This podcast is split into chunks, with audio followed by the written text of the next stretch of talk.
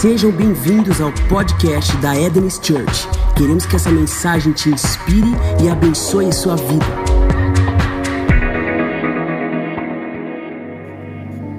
Glória a Deus. Boa noite, igreja, tudo bem? Vocês estão bem ou não? Hoje eu iria ministrar uma nova mensagem para vocês. Curiosamente, até o pessoal da mídia, ele sempre me consulta, fala assim: Henrique, vai ser uma mensagem nova, vai ser uma série nova. Eu falei, cara, cria uma arte aí em cima disso. Aí eles criaram. Coisa mais linda a arte. Mas, ao longo da semana, especialmente no dia que eu estava dando o treinamento ministerial aqui, uma parte do conteúdo que eu dei para a galera que a gente está treinando no ministério, uma parte do que foi falado saltou no meu coração. Isso se conecta com a série que a gente vinha terminando, que a gente concluiu semana passada. Quem estava aqui na série Paradoxos, vamos ver? Foram três partes. E aí então nós vamos ver o seguinte: a série estava encerrada, volta hoje para a última parte, amém? Quem manda é nós, então fecha e começa. uh, e eu percebi do Espírito que era necessário trazer mais essa mensagem dentro dessa perspectiva. Como eu vim falando nessas últimas semanas, essa série em específico, Paradoxos, tem sido uma série onde a gente tem caminhado em águas mais profundas do ponto de vista bíblico, trazendo aí uma robustez né, intelectual na nossa igreja, sem ter medo de olhar para as escrituras, sem precisar ficar pulando página, Toda a palavra de Deus é divinamente inspirada, amém?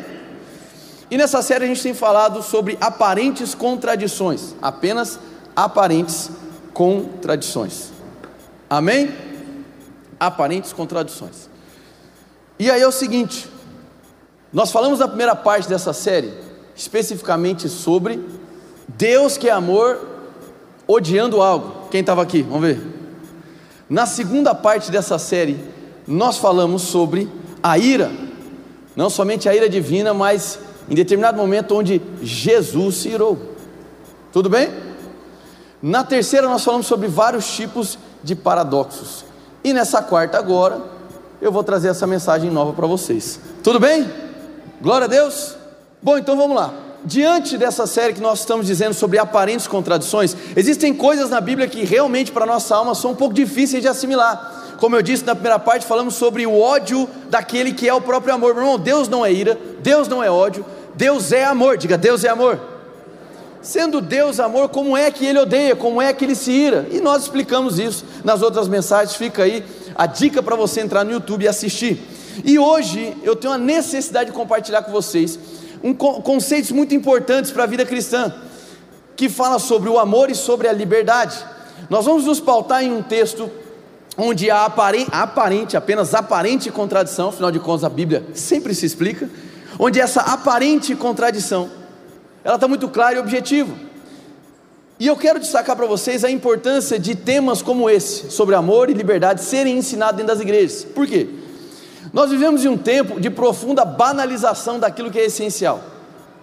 Profunda banalização do que é amor. Hoje em dia as pessoas chamam de amor um sentimento extremamente pueril, infantil, inconstante, oscilante, vacilante. E a bem da verdade não é assim que a Bíblia destaca ou declara o que é amor. Muito pelo contrário. Afinal de contas, amor para nós não se resume a um sentimento. Amor para nós é uma pessoa. Amém? Quando nós falamos do amor de Deus, de Deus por nós, nós estamos falando nada mais, nada menos do que o próprio movimento de Deus em nossa direção. Ele é o próprio amor. Então nós não podemos aceitar uma banalização de algo tão vital para nós. E essa banalização do que é amor, ela tem afetado os templos evangélicos. Em que sentido? Quando nós nos desviamos do real conceito do que é amor e, consequentemente, do que é de fato liberdade, nós tratamos o que deveria ser pessoal em um negócio. E todas as práticas espirituais que são divinamente bíblicas e inspirações para nós se tornam objetos de negociação. E aí os atos de adoração, que deveriam ser debaixo de um coração de adoração, como cantar, servir, liderar, pregar, dizimar e ofertar, se, se tornam moedas de troca, porque ao invés de ser algo pessoal, embasado no que é o amor, se torna um negócio. Isso é uma das coisas que torna a igreja fria, isso é uma das coisas que torna ah, ah, os irmãos cada vez mais superficiais. E outro, outra questão é sobre a liberdade. Afinal de contas, nós falamos que o amor nos libertou, é bíblico, amém. Mas te libertou do quê? E te libertou para quê? E a verdadeira liberdade, ela se encontra justamente nesse somatório entre o que você, do que você foi liberto e para que você foi liberto. Sobre essas coisas nós vamos entrar aqui essa noite. E eu quero que você fique muito atento, muito atento. Abra lá a sua Bíblia em Mateus capítulo 16, versículo 25. Mateus 16, 25 diz da seguinte maneira: mesmo texto de Marcos 8, 35. Pois quem quiser salvar a sua vida, a perderá, mas quem perder a sua vida por minha causa, a encontrará. Olha para cá, palavras de Jesus, palavras claras, talvez todo mundo conheça, a grande maioria conheça, e é evidente que aqui fica um grande paradoxo, uma aparente contradição: como é que eu ganho quando eu perco, como é que eu vivo quando eu morro? E quando a gente fala sobre vida na Bíblia, nós vamos perceber que existem três terminologias, especificamente no Novo Testamento, que são utilizadas para falar sobre o conceito de vida do ser humano. Uma delas é o que a gente está mais acostumado, que é a vida bio, B-I-O, do grego aí, bio, que é o prefixo que a gente utiliza para falar sobre biologia, bioanatomia, biomedicina e por aí vai. Esse conceito bio fala da vida física do ser humano. E textos que falam sobre a morte física, de perder a vida do ponto de vista físico, vão utilizar essa expressão bio, ok? Mas a Bíblia também utiliza uma outra terminologia para falar sobre vida, e quando isso se remete ao encontro da vida de Deus conosco, a expressão Zoe, Z-O-E, tem até um livro aqui de Kenneth Reagan maravilhoso chamado Zoe, a própria vida de Deus. Nessa vida Zoe, quando ela é colocada nos textos, neotestamentários, no grego você vai perceber que a ótica sobre vida já não é mais uma ótica biológica, anatômica, física, mas está falando da nossa identidade espiritual. Afinal de contas, aquele que se ajunta a uma prostituta é uma com ela, mas aquele que se ajunta ao Senhor é um só com Ele. Aleluia. Esse ajuntamento do espírito humano com o Espírito de Deus, ele remete a essa esfera de vida que nós entendemos como Zoe a natureza de Deus conectada aí na vida do ser humano. Mas tem um outra, uma outra terminologia, curiosamente, que é utilizada nesse texto. E a terminologia é psique ou psica, P-S-Y-C-H-A, que é utilizada em vários momentos no Novo Testamento. Justamente Marcos 8,35, e aqui nesse texto nós acabamos de ler de Mateus e por vezes é utilizado esse conceito para falar sobre vida, mas também sobre a alma do ser humano. Então entende que aqui está querendo dizer que é necessário que o psique morra, é necessário que esse, esse, esse ângulo de vida, é necessário que ele morra para que você viva, é necessário que você o perca para que você ganhe. Jesus está falando, meu irmão, de uma transformação radical. Quando nós falamos sobre o psique, quando nós estamos falando sobre essas questões psicológicas, Dentro do conceito de vida, nós estamos falando sobre o ego do ser humano. Repete comigo: ego. E a grande questão é que, e aqui eu vou parafrasear John Stott, que diz em seu livro da seguinte maneira: existem três, três áreas de libertação da qual todo cristão passa ao encontrar Jesus. Primeira, nós somos libertos da culpa. Quem pode dar glória a Deus por isso? Porque Ele morreu por nós. Nós somos libertos do medo. Quem pode dar glória a Deus por isso? Glória a Deus. E nós somos libertos do ego. O que eu estou querendo te dizer é que você, sendo liderado pelo seu ego, é um desastre, é uma tragédia. Por mais que você busque fazer boas coisas, você sem Jesus e sem a consciência do que é recebê-lo e caminhar debaixo da inspiração do Espírito, e consequentemente sendo liderado, governado pelo seu ego, é um desastre, é uma tragédia. Nós precisamos entender que ser salvo, ser liberto, acima de todas as coisas, é ser liberto de nós mesmos, porque o ego do ser humano conduz o ser humano sempre a questões onde a razão vai na frente, e é por isso que muitas vezes temáticas como perdão são desafiadoras para nós, porque o cálculo do nosso ego não se dá por meio de questões sobrenaturais. O cálculo do nosso ego se dá por questões lógicas. E o ego, ele se move por um sistema de vantagem e desvantagem, obviamente pensando em se beneficiar.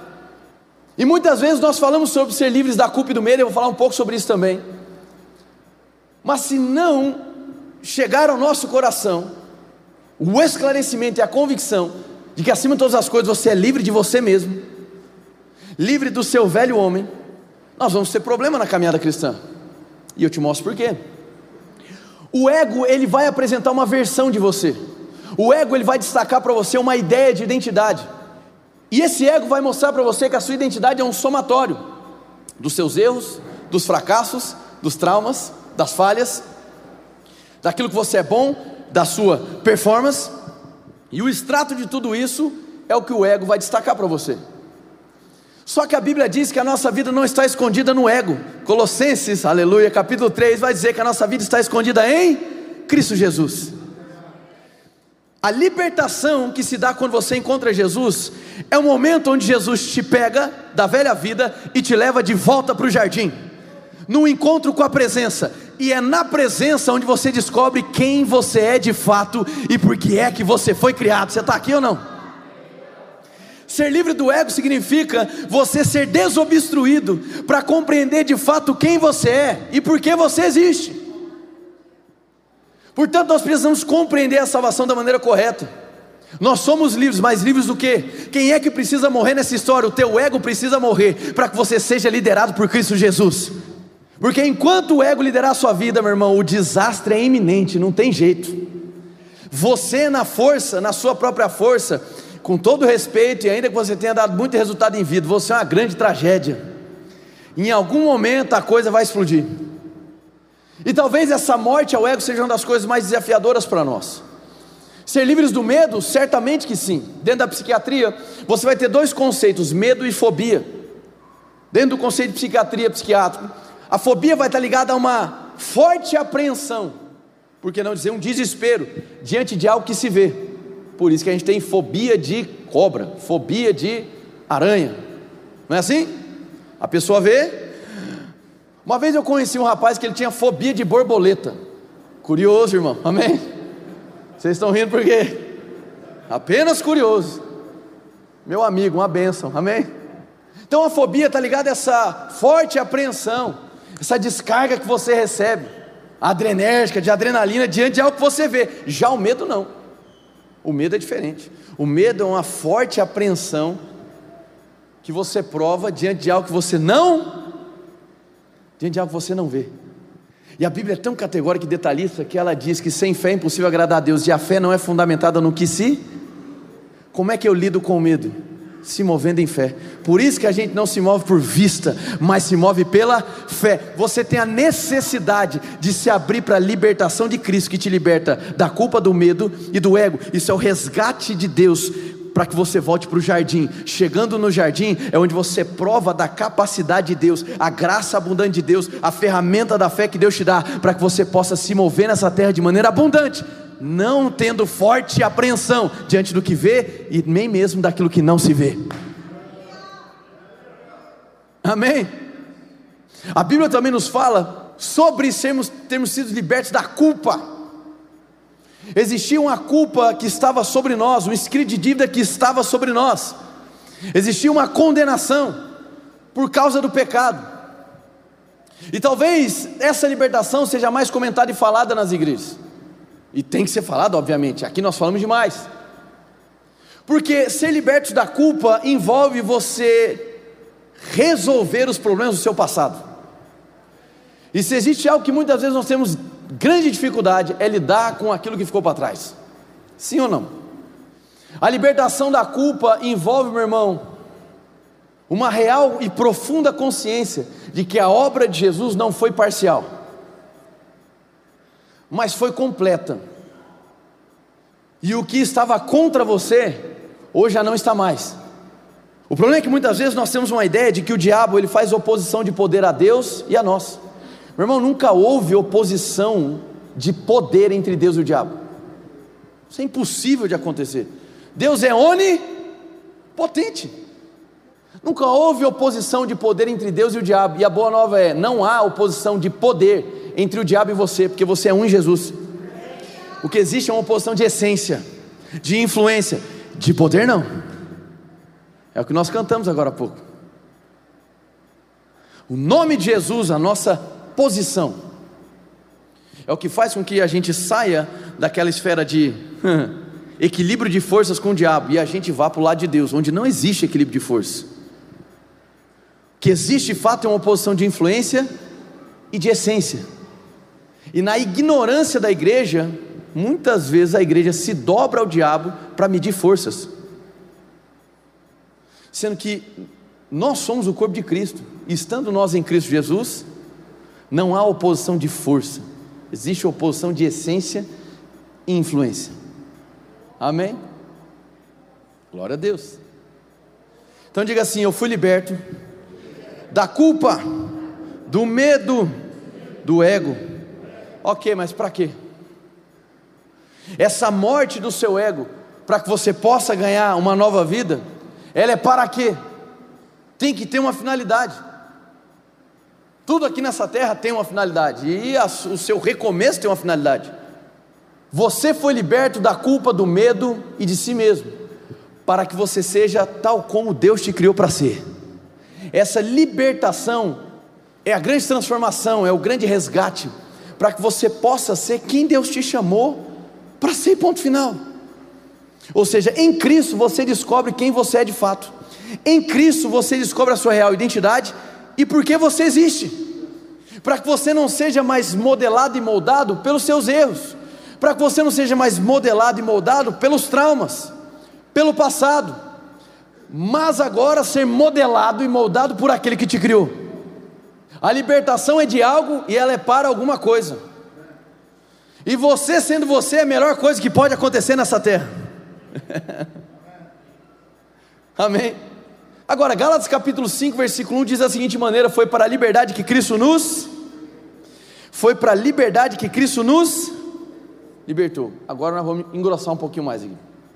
Quantos concordam aqui que a graça de Deus se fazendo presente tornou possível para nós um caminho que antes não era possível de ser construído? A graça nos alcança e nos habilita a viver semelhantemente a Jesus. Glória a Deus por isso. Não tinha como. Mas um ato totalmente fundamentado no mérito de Cristo, não no nosso, foi o que nos alcançou e nos salvou. Glória a Deus.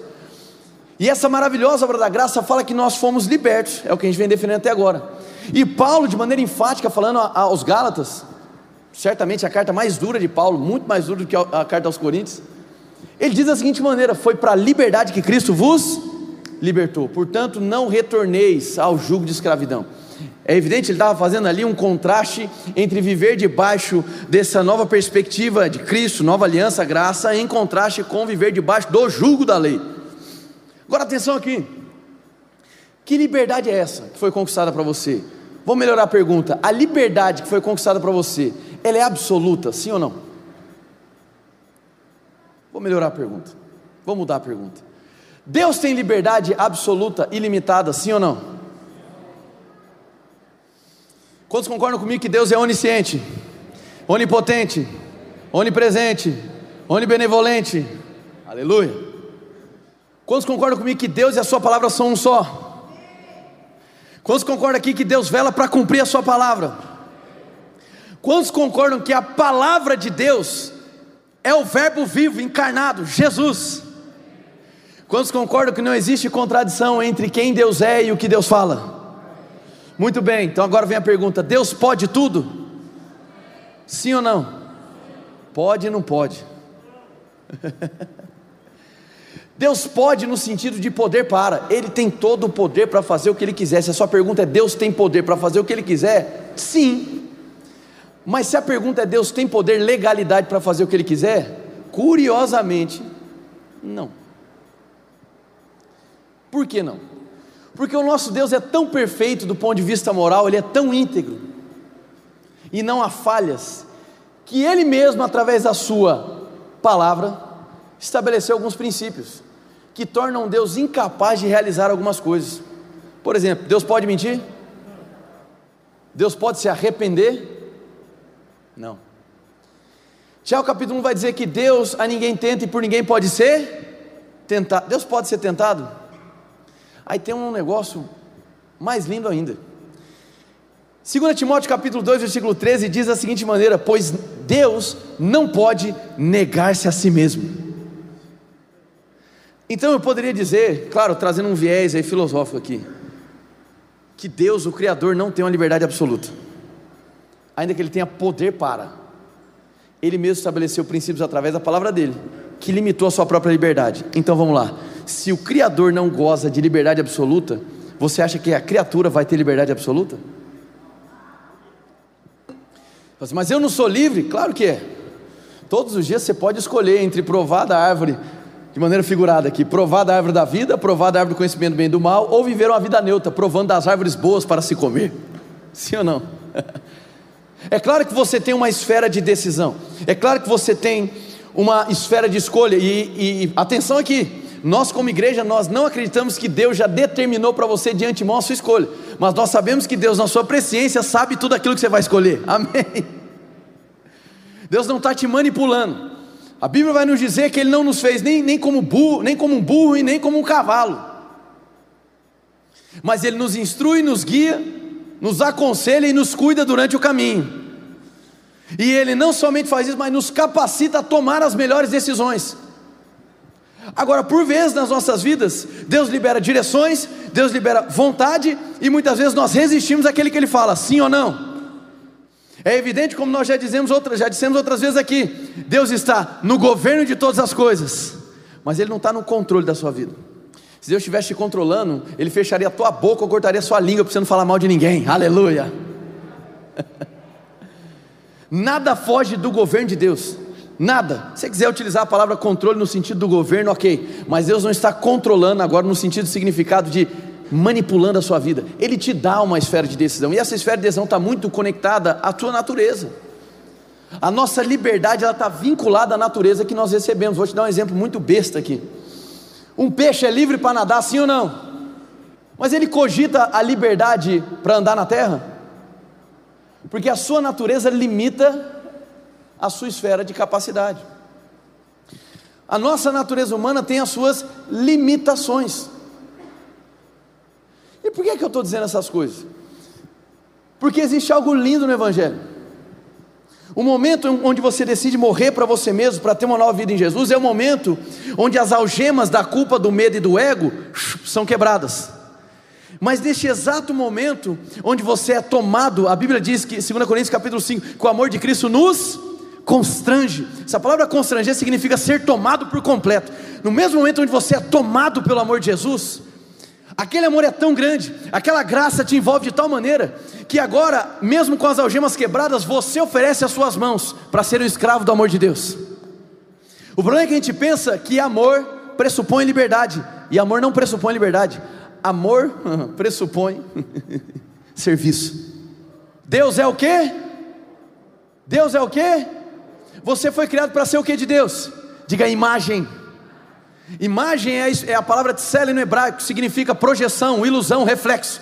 Você foi criado para ser um reflexo de Deus aqui na terra. O designo, governo. O designo, liderar a terra, governar sobre a terra. Como? Debaixo de uma essência. Qual a essência? A que Deus é. Ele é amor. Você foi levantado por Deus para governar nessa terra debaixo da essência de amor. Deus fez de você uma bandeira do amor dele aqui na terra. Por isso, você é conhecido como discípulo quando você ama. Por mais maravilhoso que seja, e glória a Deus por isso, porque eu vejo o Espírito se movendo, ser curado fisicamente não faz de você um discípulo. Um lapso de poder na sua vida não faz de você um discípulo. Você não é reconhecido por isso, você é reconhecido pelo amor. Sendo Deus amor, essa é a definição, Ele é amor. Quando na minha jornada com Cristo, eu busco conhecê-lo, mais eu me pareço com Jesus, consequentemente, mais eu vou me parecer com o meu Criador. Isso significa que quanto mais eu conheço Jesus, mais parecido com o amor eu me torno. E é por isso que 1 João capítulo 4, versículo 7 vai dizer: Amados, amemos uns aos outros, pois o amor procede, diga procede.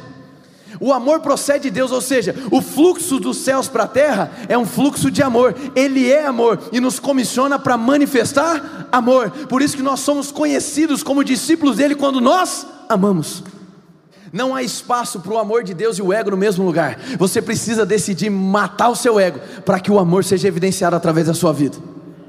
Amém. Então, a bem da verdade é o local mais livre nessa terra é a posição de ser um escravo do amor de Deus.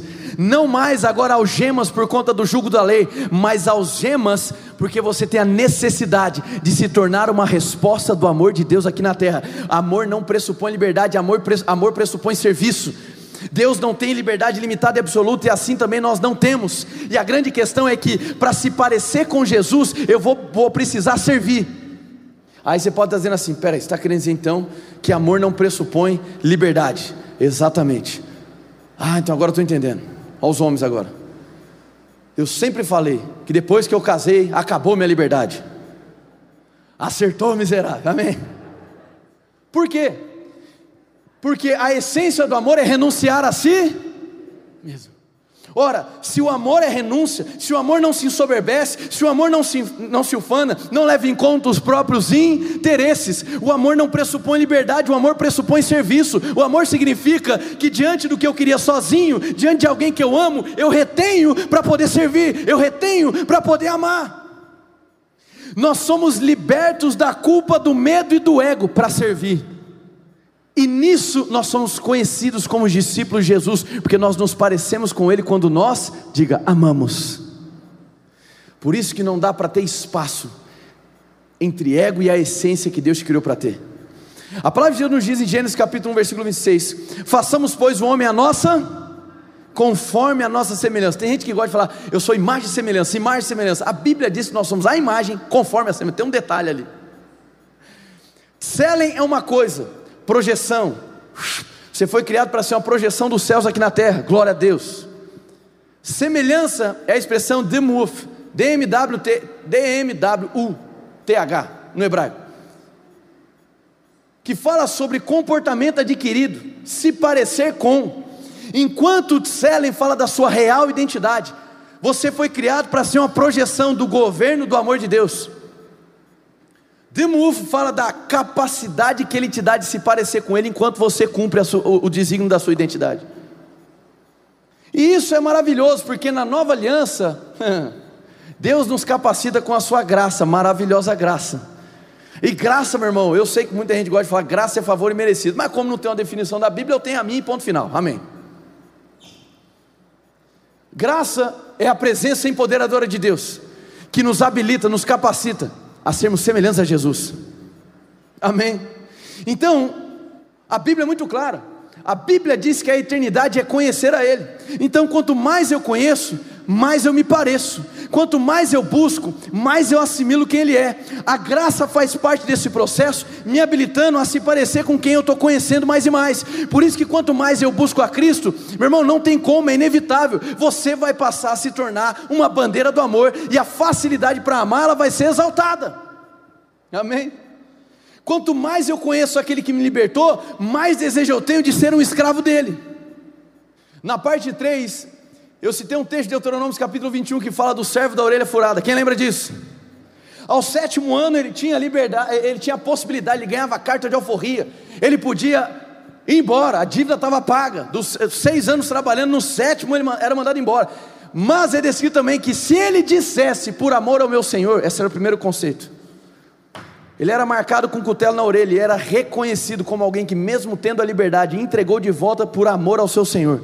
É exatamente o que acontece quando você entende o que é morrer para a vida que você levava, morrer para o seu psique, morrer para o seu ego para ganhar uma nova vida em Jesus Cristo.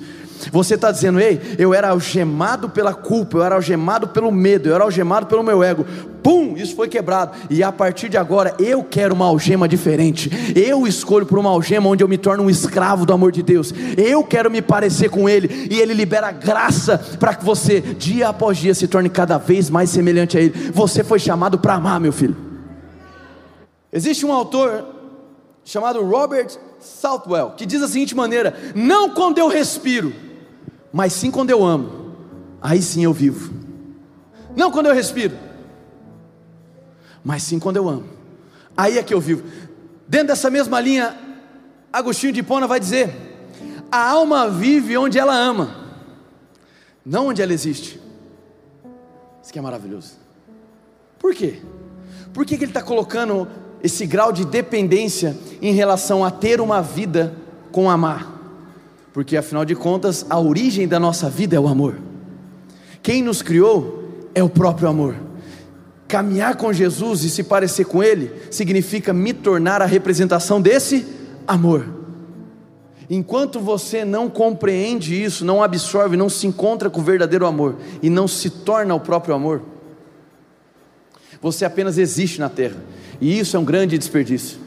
Tem muitas pessoas que estão apenas existindo e outras se vangloriam de dizer: Estou sobrevivendo. Irmão, você não foi criado nem só para existir e muito menos para sobreviver. Você foi criado para viver e viver abundantemente. Viver abundantemente significa, através do resgate de Cristo, onde você volta para o jardim, você governa a terra através da essência do amor. Você pode dar um glória a Deus por isso?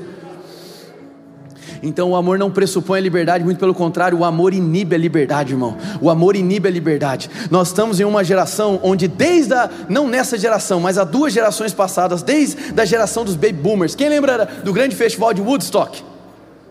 Ali começa uma derrocada da humanidade. A figura do homem, a hombridade do homem começou a ser atacada de maneira veemente. E hoje o que a gente vê é uma geração, em sua grande maioria, de grandes bananas, que não lideram a sua casa, tem medo de bater no peito, assumir a bronca, porque se acostumaram a se esconder, se acostumaram a ser achados, se acostumaram a ser presos, enquanto eles deveriam ser o caçador. Você está aqui ou foi embora? Consequentemente, a ideia de renunciar a si mesmo é quase inconcebível, porque se acostumaram a fazer o seu próprio mundo no seu próprio umbigo. O egocentrismo talvez seja uma das questões mais sintomáticas do homem caído na pós-modernidade.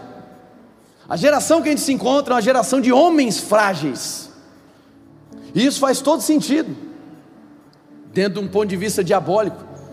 Porque se ele enfraquece os homens, ele cria uma distância entre os homens e os filhos, obviamente entre o homem e a mulher.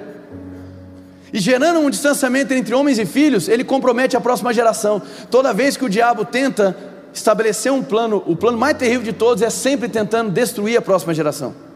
As crianças. Portanto, nós precisamos entender que o relacionamento conjugal, presta atenção nisso aqui, você que é casado ou você que anseia casar. A relação conjugal é o grande momento onde, debaixo de uma aliança divina, você pode andar, provar e manifestar o que de fato é amor. E atenção aqui: amor não é tentar dar um presente para sua esposa para ter ganho sexual, o nome disso é prostituição. Não estabeleça troca com a sua esposa, mas ame ela. O amor é autodoador. O amor não leva em conta os próprios interesses. Ele renuncia, ele escuta o sonho da amada para poder potencializá-la. E mulheres aprendam a valorizar aqueles que te amam. Que aquele que te ama muitas vezes é aquele que não vai estar tão presente porque está lá fora buscando a caça para você. A hombridade foi corrompida nas últimas décadas. E esse resgate ao jardim, ser livre do ego para ser agora liderado debaixo da influência do Espírito, significa o homem voltar à sua posição original, e significa a mulher também voltar ao seu local de origem. Com isso, nós conseguimos garantir o fluxo dos céus, de pai para filho. Você pode dar um amém por isso? Então a perfeita liberdade ela envolve serviço sacrificial a perfeita liberdade, a bem da verdade, eu renuncio à minha liberdade. A perfeita liberdade envolve dar-se a si mesmo, em amor a Deus e aos outros. A verdadeira liberdade é a somatória, como nós dissemos no começo, da libertação de com a libertação para. Sou livre de mim mesmo, para agora reproduzir quem Ele me chamou para ser. E essa versão que Deus tem a meu respeito é o design original, é o intento original é como Ele me criou. E o irmão pode dizer uma coisa: é um grande desperdício você viver aquém do que Deus criou para sua vida. Talvez hoje seja um dia para você se encontrar com Ele, de uma maneira como você nunca se encontrou. Talvez hoje seja um dia de você fazer um autoexame na sua vida e começar a encontrar algumas falhas, alguns gaps, alguns buracos que porventura se abriram nesse processo, ou talvez que foram liberados durante a sua infância, que marcaram você, e isso acabou gerando algumas raízes de orgulho e você, em cima desse orgulho, criou um sistema de defesa para não ser atingido, para não ser tocado. Irmão, você precisa ser quebrado para você poder ser restaurado. Você precisa morrer para poder viver. Você precisa decidir hoje quem é que vai liderar a sua vida, se é o seu ego ou se é a influência do Espírito Santo. Existe provisão de salvação para todo aquele que crê. E Deus nos ama tanto que Ele libera da Sua graça até para te preparar e para que você possa responder sim ao chamado dele. Eu não estou falando de você agora encontrar uma nova religião, eu estou falando agora de você entrar numa nova família. Eu não estou falando em uma linguagem esotérica, mística, eu estou falando de um encontro real com aquele que te amou primeiro. Fechando, conforme eu falei no início, não é negócio, é pessoal. Utilizando a, o título do, do livro de Bob Sword, não é negócio, é pessoal, não é por troca mas porque Ele me amou primeiro, tudo que eu faço se torna uma resposta de amor para Ele, seja com as minhas finanças, seja com o meu tempo, seja com os meus talentos. Senhor, aqui estão as minhas mãos, me algema na tua presença, me algema no teu amor, a minha liberdade, a minha carta de alforria, eu entrego aos teus pés. Isso define como será o seu relacionamento com Deus. Um relacionamento que é focado em quem Ele é e não no que Ele pode dar. Que quem só foca no que Ele pode dar, perde o principal, quem Ele é. Mas quem busca genuinamente quem Ele é, prova de cada detalhe da bondade de Deus. E uma delas, Ele é galardoador daqueles que o buscam. Repete comigo: não é negócio é pessoal. Quanto mais eu amo, menos livre eu sou. Isso é maravilhoso. Enquanto o ego, ele é centrado em si mesmo, egocentrismo, o amor é autodoador. E nós nos parecemos com ele.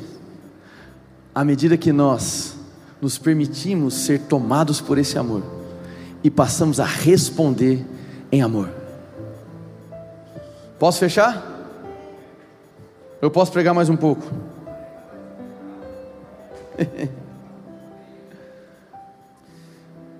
Esse texto saltou agora no meu coração.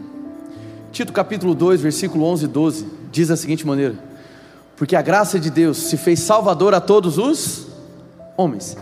E ela, ela quem, filho? A graça.